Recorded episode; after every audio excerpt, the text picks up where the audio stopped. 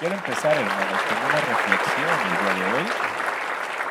Eh, un, un hombre iba caminando, traía un bulto a sus espaldas, un bulto lleno de naranjas.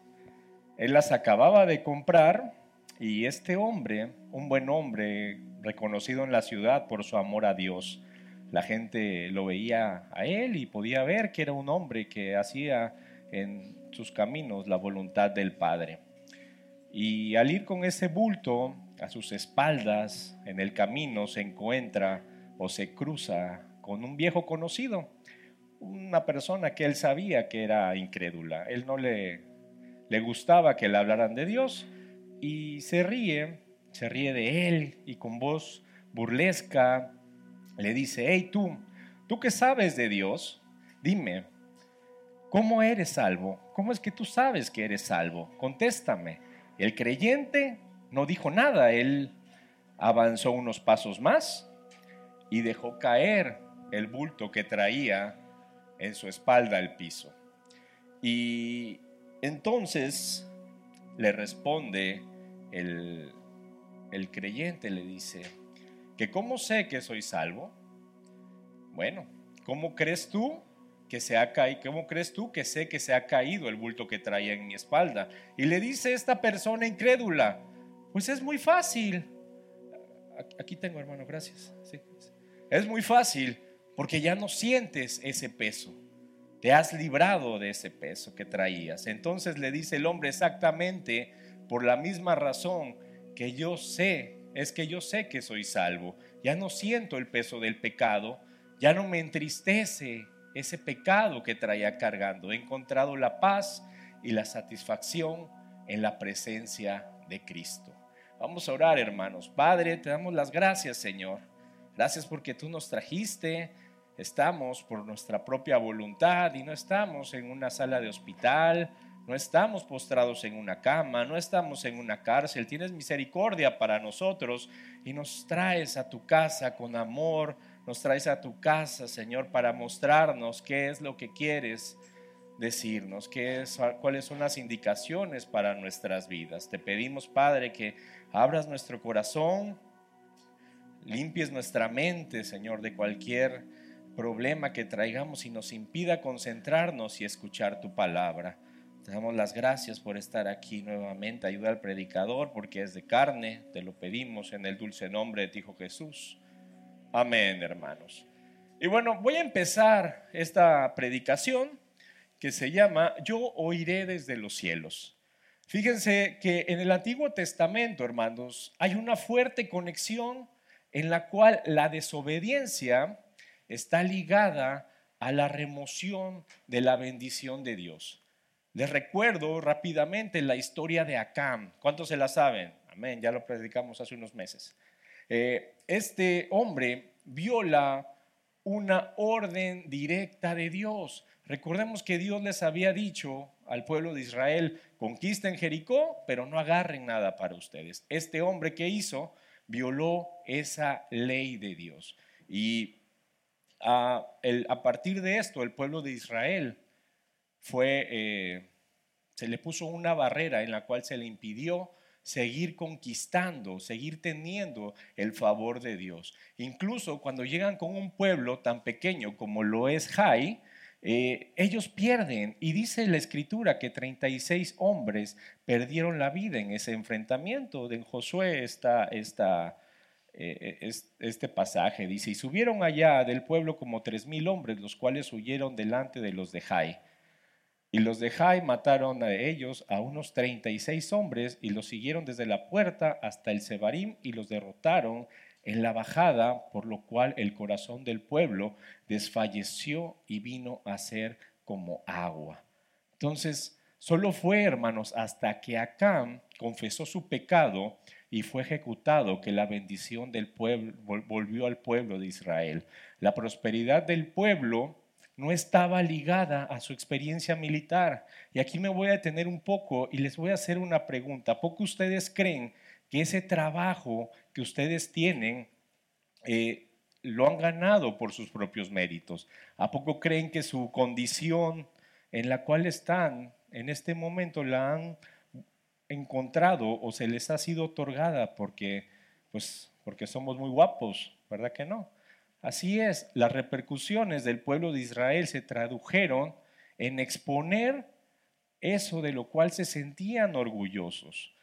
Eh, el Señor les estaba diciendo, les estaba dando una lección en ese momento, no te equivoques, aquí el que da las victorias soy yo, no eres tú como pueblo, yo soy el que está dándote la bendición. Y en ocasiones a nosotros se nos olvida esa parte. ¿Cuántas cosas no podríamos hablar y estar predicando todo el día, toda la tarde acerca de las consecuencias del pecado? Pero bueno, vamos a decir para continuar que es el enemigo número uno de la humanidad. Dios conoce el corazón, así como las tendencias que tiene hacia pecar. En Proverbios 24:12 se nos dice, porque si dijeres ciertamente, no lo supimos, ¿acaso no lo entenderá el que pesa los corazones? El que mira por tu alma, él lo conocerá y dará al hombre según sus obras. Imagínense, hermanos, que ustedes tienen a sus hijos y nunca los castigan durante ese proceso de crianza porque creemos que ellos siempre van a hacer lo correcto. Claro está que los, que los hijos, que los niños tienden a portarse mal, a resistir a obedecer. Y de esa misma manera, hermanos, Dios sabe que en algún punto tendrá Él que disciplinarnos para volver a traernos a la casa, traernos a la senda angosta. Y como cristianos, nosotros no entendemos y queremos llevar una vida desordenada, una vida que no agrada a Dios y medimos nuestra santidad por el peso que pudiera tener las acciones que hemos hecho, las obras que hacemos y no la obediencia a la palabra. Y esto lo he escuchado constantemente y, muchos hermanos me lo dicen, es que yo soy bueno, es que yo hago las cosas que el Señor eh, me ha mandado hacer, es que yo no mato a nadie, yo no robo, pero hermanos, ¿dónde está nuestra obediencia a Dios? ¿Dónde está la obediencia al Padre? Hay cosas tan sencillas que dejamos de hacer y ya no, con eso no agradamos a Dios. Entonces no podemos nosotros decirnos que somos buenos o que no hacemos eh, cosas que no le agradan a Dios si Él sabemos que Él pesa los corazones. Si hemos visto que nuestro corazón tiende a pecar, entonces no podemos escudarnos en esto. A veces detenemos la bendición porque sacamos esa excusa tonta, ¿no? Decimos, no, no, no, yo soy bueno, a mí no, no me digan nada y yo estoy haciendo las cosas bien. Estamos siendo soberbios. En Romanos 3:23 dice, eh, por cuanto todos pecaron y están destituidos de la gloria de Dios, eh, nos está diciendo el, apóstol, ¿no? Todos están destituidos de la gloria de Dios. ¿Quiénes pecaron? Todos. Y después en Samuel se nos dice, y, y Samuel dijo, le está diciendo a Saúl, se complace Jehová tanto en los holocaustos y víctimas como en que se obedezca a las palabras de Jehová. Ciertamente el obedecer es mejor que los sacrificios y el prestar atención que la grosura de los carneros. Se los traduzco, o sea, está muy bien todo lo que tú haces, pero ¿dónde está tu obediencia? A lo mejor por obras sí somos personas ejemplares, pero en el interior ¿Estamos haciendo la voluntad de Dios o nos estamos alejando cada vez más creyendo que nuestras obras van a compensar eso? Entonces, vemos que la reprensión por parte de Dios, hermanos, en momentos tiene que ser necesaria. Vamos a ir un poco más profundos para entender lo que quiere Dios para nuestras vidas. En Hebreos nos dice, y habéis ya olvidado la exhortación, que como a hijos se os dirige diciendo, Hijo mío, no menosprecies la disciplina del Señor, ni, ni desmayes cuando eres reprendido por Él.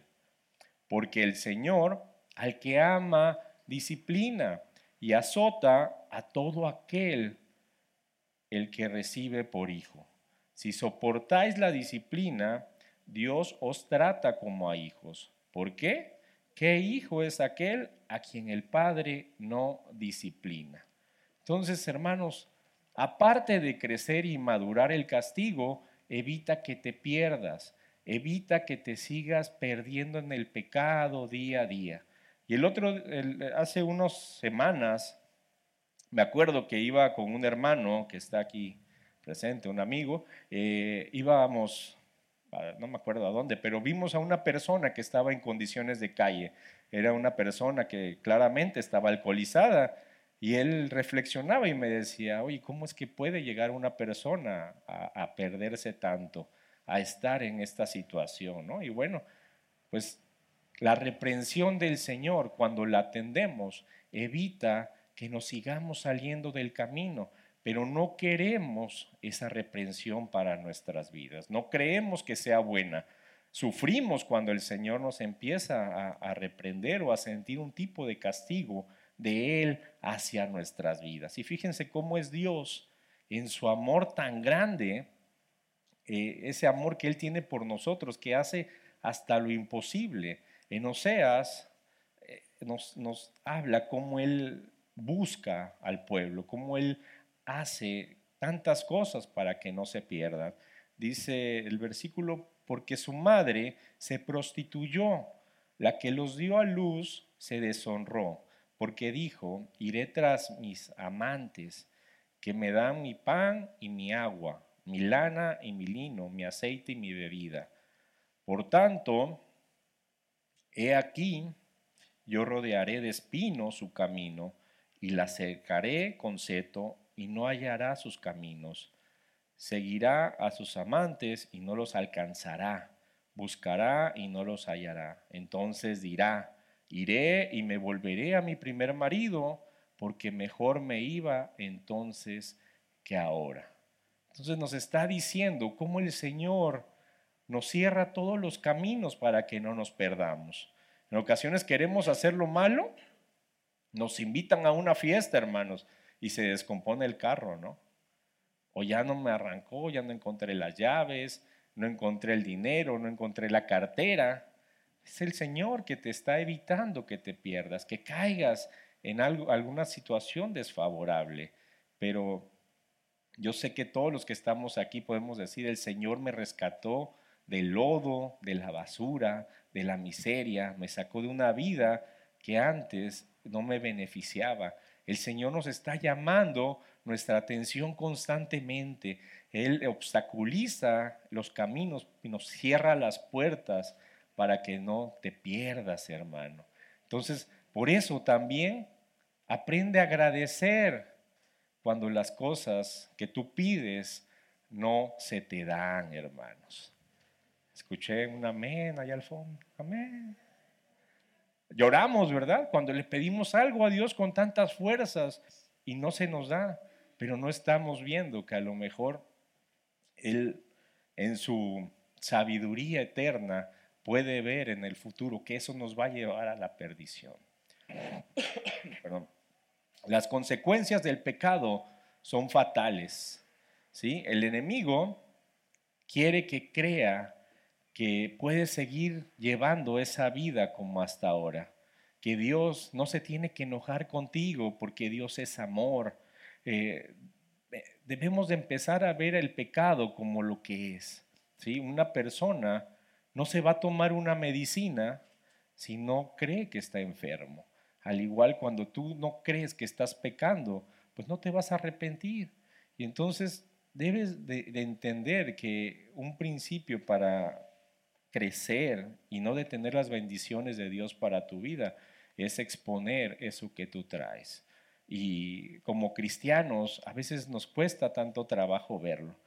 Y yo veo en, algunas ocasiones, de vez en vez, que en los pósters, en las paredes del fraccionamiento, de allá afuera en la avenida, ponen que va a venir este, el profeta de nombre tal, que va a llegar el predicador con una conferencia internacional. Y ahí estamos, ¿no? Buscando al ungido, a la ungida. Y ahí vamos y se llenan esos lugares y pensando que ahí está la fe, pensando que ahí vamos a encontrar la unción. Y, bueno, como acabamos de ver, la fe, hermanos, está, eh, la bendición está en la obediencia, en lo que Dios quiere que nosotros le demos, no lo que podamos escuchar de otras personas.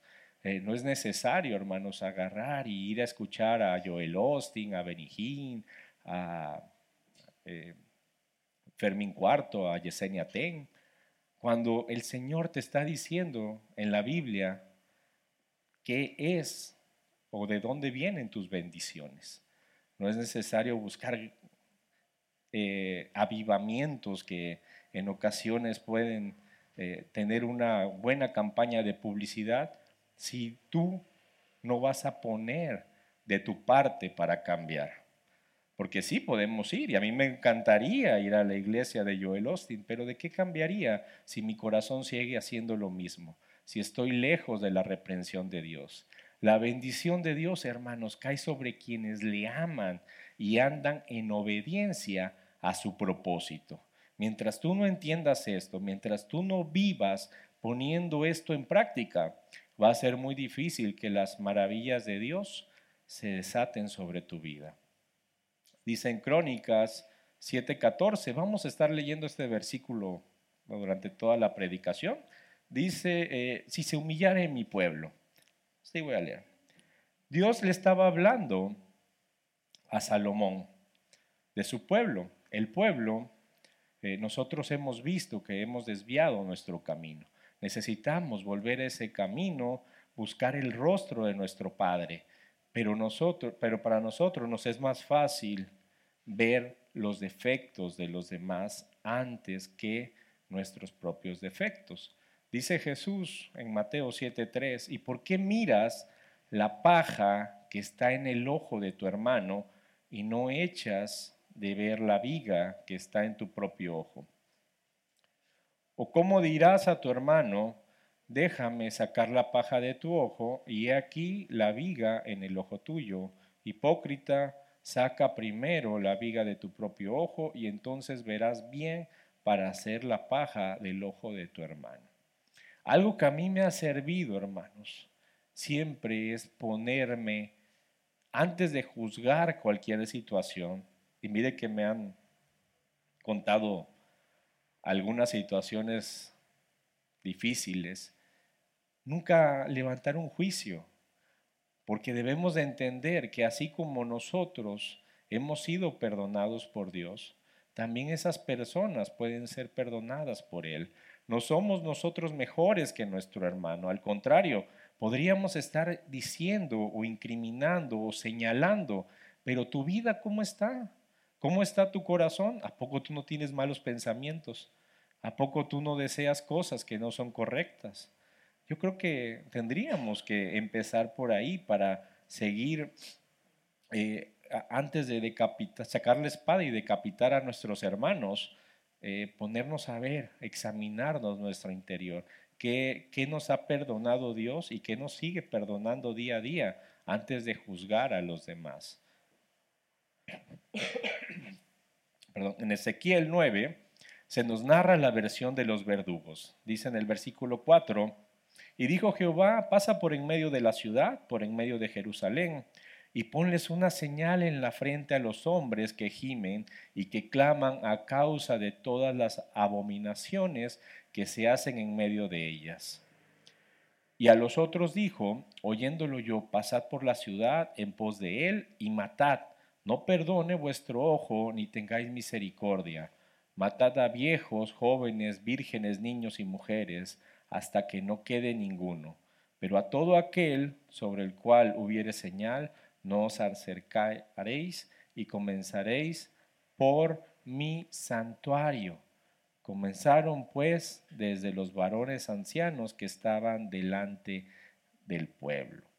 Nuestro Dios, nuestro Padre, quiere asegurarse que entendamos que Él inicia el juicio por su iglesia. Su, juicio comienza por su pueblo. Como hijos de Dios, hermanos, lo estamos representando. Una de las principales preocupaciones eh, de cualquier gobernante a nivel internacional es que los representantes que ellos envíen a algún país al extranjero, estén a la altura.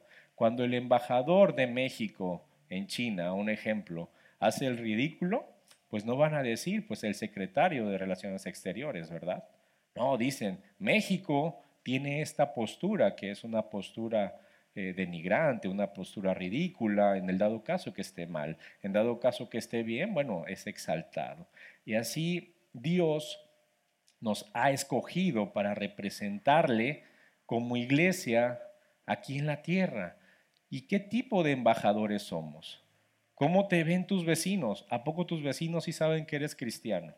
¿Sí les has predicado? ¿Sí les has llevado el mensaje de salvación? A Dios le preocupa la pureza de su iglesia en la tierra. No vamos a impactar a nadie, hermanos, si vivimos exactamente como lo hacíamos antes de conocer al Señor. Si seguimos con los mismos problemas con nuestra pareja, si estamos, si estamos saliendo de la iglesia, pues echándonos nuestra cervecita, vamos a los cócteles y bueno, pues para el vuelve a la vida nos echamos una cervecita más y ahí nos seguimos, ¿no? Entonces a nadie vamos a impactar. El juicio de Dios empieza por su iglesia. Debemos de entender que tenemos que estar a la altura de lo que estamos representando. En Ezequiel 8 nos muestra cómo nos encontramos. Dice, y me dijo, hijo de hombre, ¿Has visto las cosas que los ancianos de la casa de Israel hacen en tinieblas? Cada uno en sus cámaras pintadas de imágenes, porque dicen ellos, no nos ve Jehová, ha abandonado la tierra. Jehová ha abandonado la tierra. Creemos engañar a Dios. Creemos que pues Dios está ahí arriba y no nos ve, nos creemos más listos y llevamos nuestras pasiones secretas y estamos haciendo las cosas eh, según nosotros, ocultos. Entonces, recuerde que Dios ve lo que nadie más ve. Él ve nuestros corazones. Y así también lo muestra Jesús en Mateo 23, 27. Dice, hay de vosotros, escribas y fariseos, hipócritas, porque sois semejantes a sepulcros blanqueados, que por fuera a la verdad se muestran hermosos, mas por dentro están llenos de huesos de muertos y de toda inmundicia. Así también vosotros por fuera la verdad os mostráis justos a los hombres, pero por dentro estáis llenos de hipocresía e iniquidad. Entonces, hermanos, a veces los responsables de que Dios retenga sus bendiciones somos nosotros mismos. Ya sabes quién eres. Ya sabes ¿Cómo estás llevando tu vida? A veces no lo comprendemos y nos la pasamos preguntándole a Dios, ¿por qué no tenemos esto? ¿Por qué no tenemos aquello? No, yo quisiera que tú me bendijeras. Culpamos a la iglesia, la tachamos de mentiroso al pastor, a la pastora, a, quien nos predica, al líder porque te están predicando una prosperidad, unas bendiciones que te va a dar Dios y tú en tu vida no lo tienes reflejado así, no lo ves de esa manera. ¿Por qué?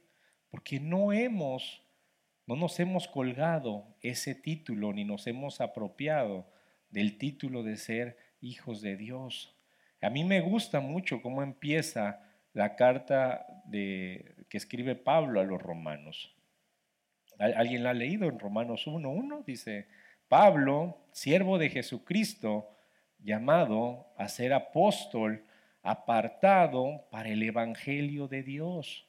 Él no dijo, hola, soy el ingeniero, soy el arquitecto, soy el dueño de esto, tengo tal herencia, o cualquier otra cosa que él podría haber dicho. No, él tenía bien claro quién era y lo que iba a hacer el resto de sus días. ¿Sí? Él dice, apartado para el Evangelio de Dios. Y en Pedro, primera de Pedro, nos dice, mas vosotros sois linaje escogido, real sacerdocio, nación santa, pueblo adquirido por Dios para que anunciéis las virtudes de aquel que os llamó de las tinieblas a su luz. Entonces, según Pedro, hermanos, fuimos llamados al sacerdocio un pueblo santo. Entonces no podemos ser un pueblo que viene un domingo y deja de venir 15. Un pueblo que oras el lunes porque pues tienes toda la energía y ahora sí, vamos, oras media hora, hermano, y ya, toda la semana, ni te acordaste de Dios, ni por los alimentos oramos. Entonces, hay que vivir esa realidad, ser esa nación santa, esa nación apartada por Dios.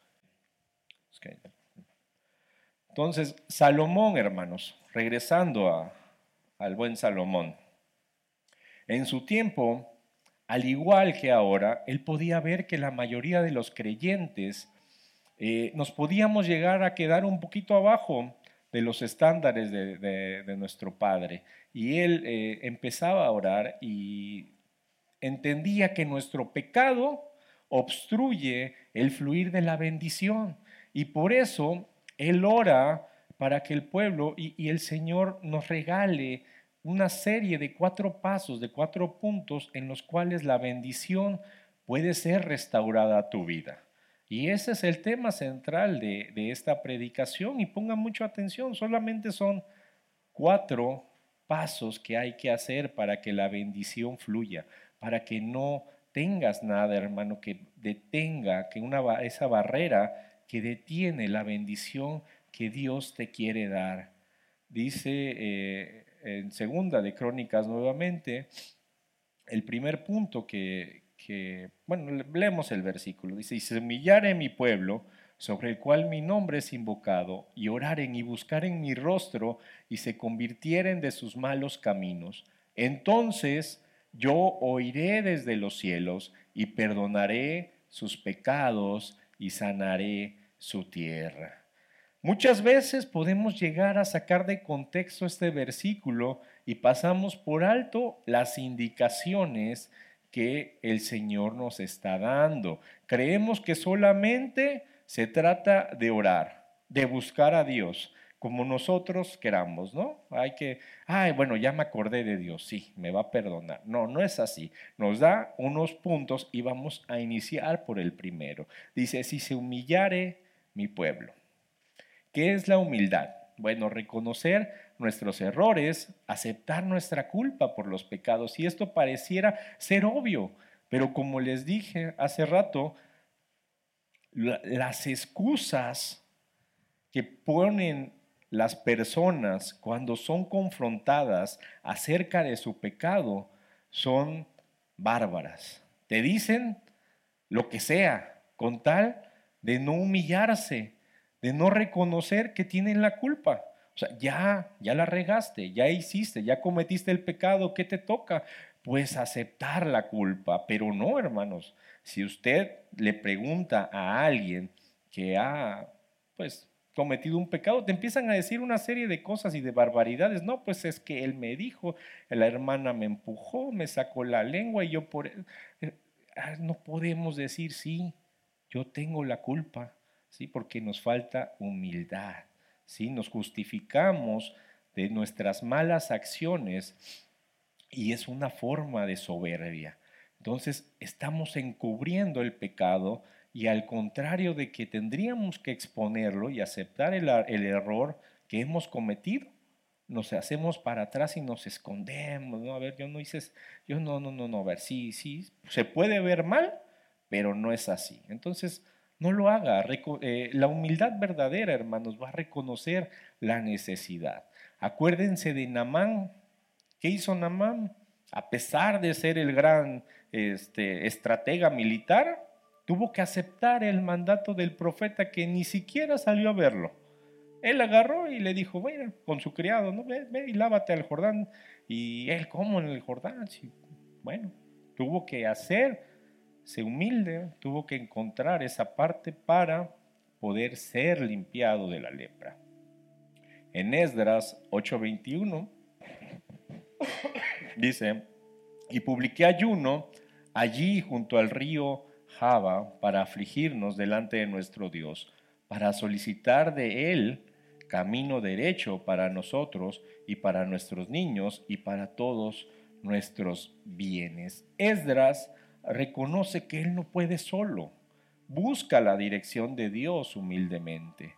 La fuerza y la sabiduría humana, hermanos, no alcanzan para obtener las victorias. Por eso, siempre busque en humildad reconocer que los planes de Dios son mejores para su vida y le van a traer grandes beneficios, grandes bendiciones. El segundo punto es la oración.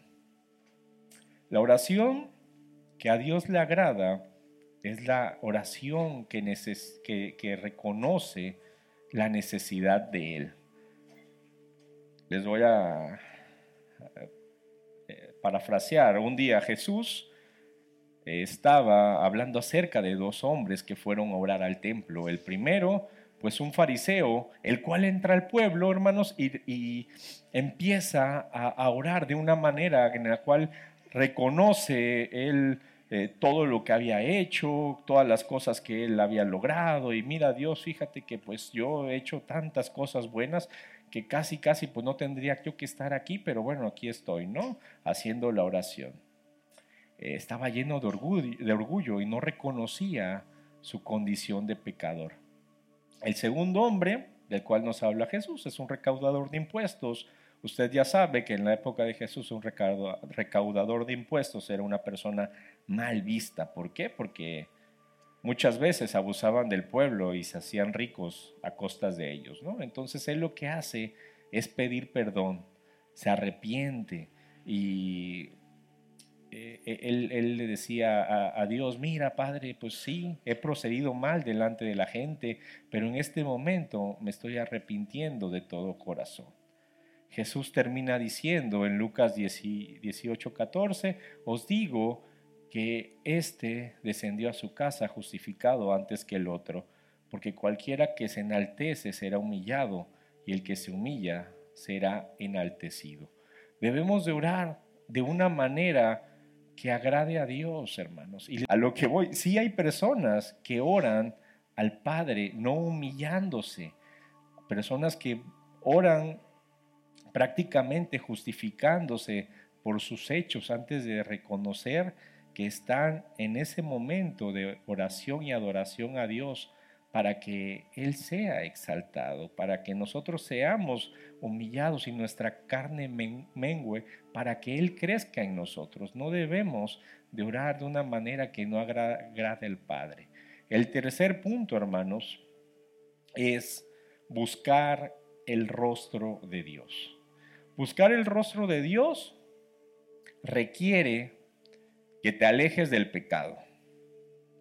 Miqueas 3:4 dice, "Entonces clamaréis a Jehová y yo y no os responderá, antes esconderá eh, de, vosotros sus rostros en, en aquel tiempo por cuanto hicisteis malvadas obras." Y si tú te preguntas, ¿por qué no me escuchas Dios? Bueno, pues esta puede ser una respuesta. Una cosa es admitir tu culpa y otra muy distinta es buscar el reino de Dios. Para encontrarle debes de quitar primero eh, el pecado que está en medio. Eh, eh, forma una barrera en la cual te aleja de la presencia de Dios. Buscar el rostro de Dios se traduce en querer buscar su bendición. Cuando el Señor esconde su rostro, va a haber evidencia de que así es te vas a poder dar cuenta. En Deuteronomio lo dice muy fuerte. Dice, y se encenderá mi furor contra él en aquel día, y los abandonaré y esconderé de ellos mi rostro, y serán consumidos, y vendrán sobre ellos muchos males y angustias, y dirán en aquel día, no me han venido estos males porque no está mi Dios en medio de mí pero ciertamente yo esconderé mi rostro en aquel día por todo el mal que ellos habrán hecho por haberse vuelto a dioses ajenos. Entonces quizás tú digas, bueno, yo no tengo dioses ajenos, pero sí tu tiempo se lo dedicas a otras cosas, al celular, a la televisión, a tus hijos, a todo lo que te puedas imaginar, menos a Dios.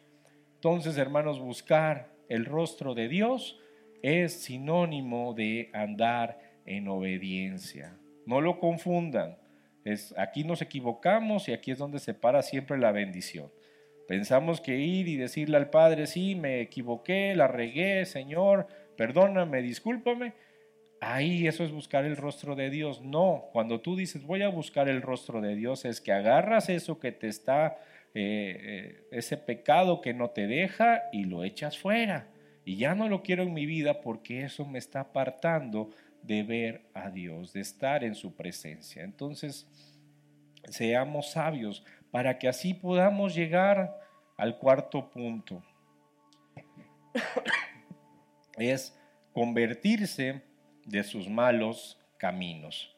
En Salmos 119, 57 dice, mi porción es Jehová.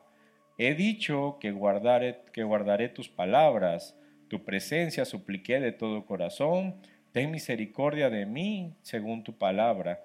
Consideré mis caminos y volví a mis pies, volví mis pies a tus testimonios. Y cuando hacemos esto, hermanos, el Señor nos responde. Y nos dice, entonces yo iré desde los cielos. Y aunque la bendición de Dios en Mateo nos dice que llueve también hasta, hasta sobre los injustos, hay bendiciones que solo pueden ser nuestras mediante la perseverancia y la inflexible obediencia a Dios. El Nuevo Testamento, hermanos, nos enseña que seremos recompensados según nuestra fidelidad. Ah, el, apóstol Juan en Apocalipsis nos lo dice. He aquí yo vengo pronto, está hablando Jesús por medio del apóstol, dice, he aquí yo vengo pronto y mi galardón conmigo para recompensar a cada uno según sea su obra. Entonces nos cuenta sobre las coronas que recibirán los que perseveran debido a la fidelidad, a la firmeza en la fe por la cual podemos llegar a estar. Esto indica o nos puede dar una semblanza de que aunque el Señor puede bendecir en su gracia a cualquiera, hay bendiciones que también requieren un nivel de exigencia por parte de nuestra obediencia y santidad, un trabajo eh, arduo y una perseverancia hacia las cosas de Dios. Entonces, por último, el versículo nos dice eh, que, eh, bueno, ya, ya, lo quité, no lo volví a poner, no lo volvemos a poner, dice, yo iré desde los cielos. Así, así termina este versículo. Y es maravilloso porque nos dice que nuestras oraciones suben al trono de Dios. Y su respuesta, hermanos, viene desde lo alto, de lo celestial, viene desde un plano infalible. Su respuesta no se equivoca, así como lo dice en Jeremías, porque yo sé los pensamientos que tengo acerca de vosotros, dice Jehová, pensamientos de paz y no de mal, para daros el fin que esperáis. Entonces, Hermanos, Él va a perdonar tus pecados cuando tú le buscas de esta manera. Él va a sanar tu tierra.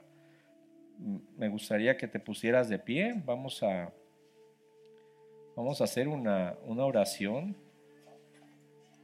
Si tú sientes que has pasado por momentos en los cuales te has alejado de Dios, si no has tenido esa humildad, si no has reconocido que el Señor es el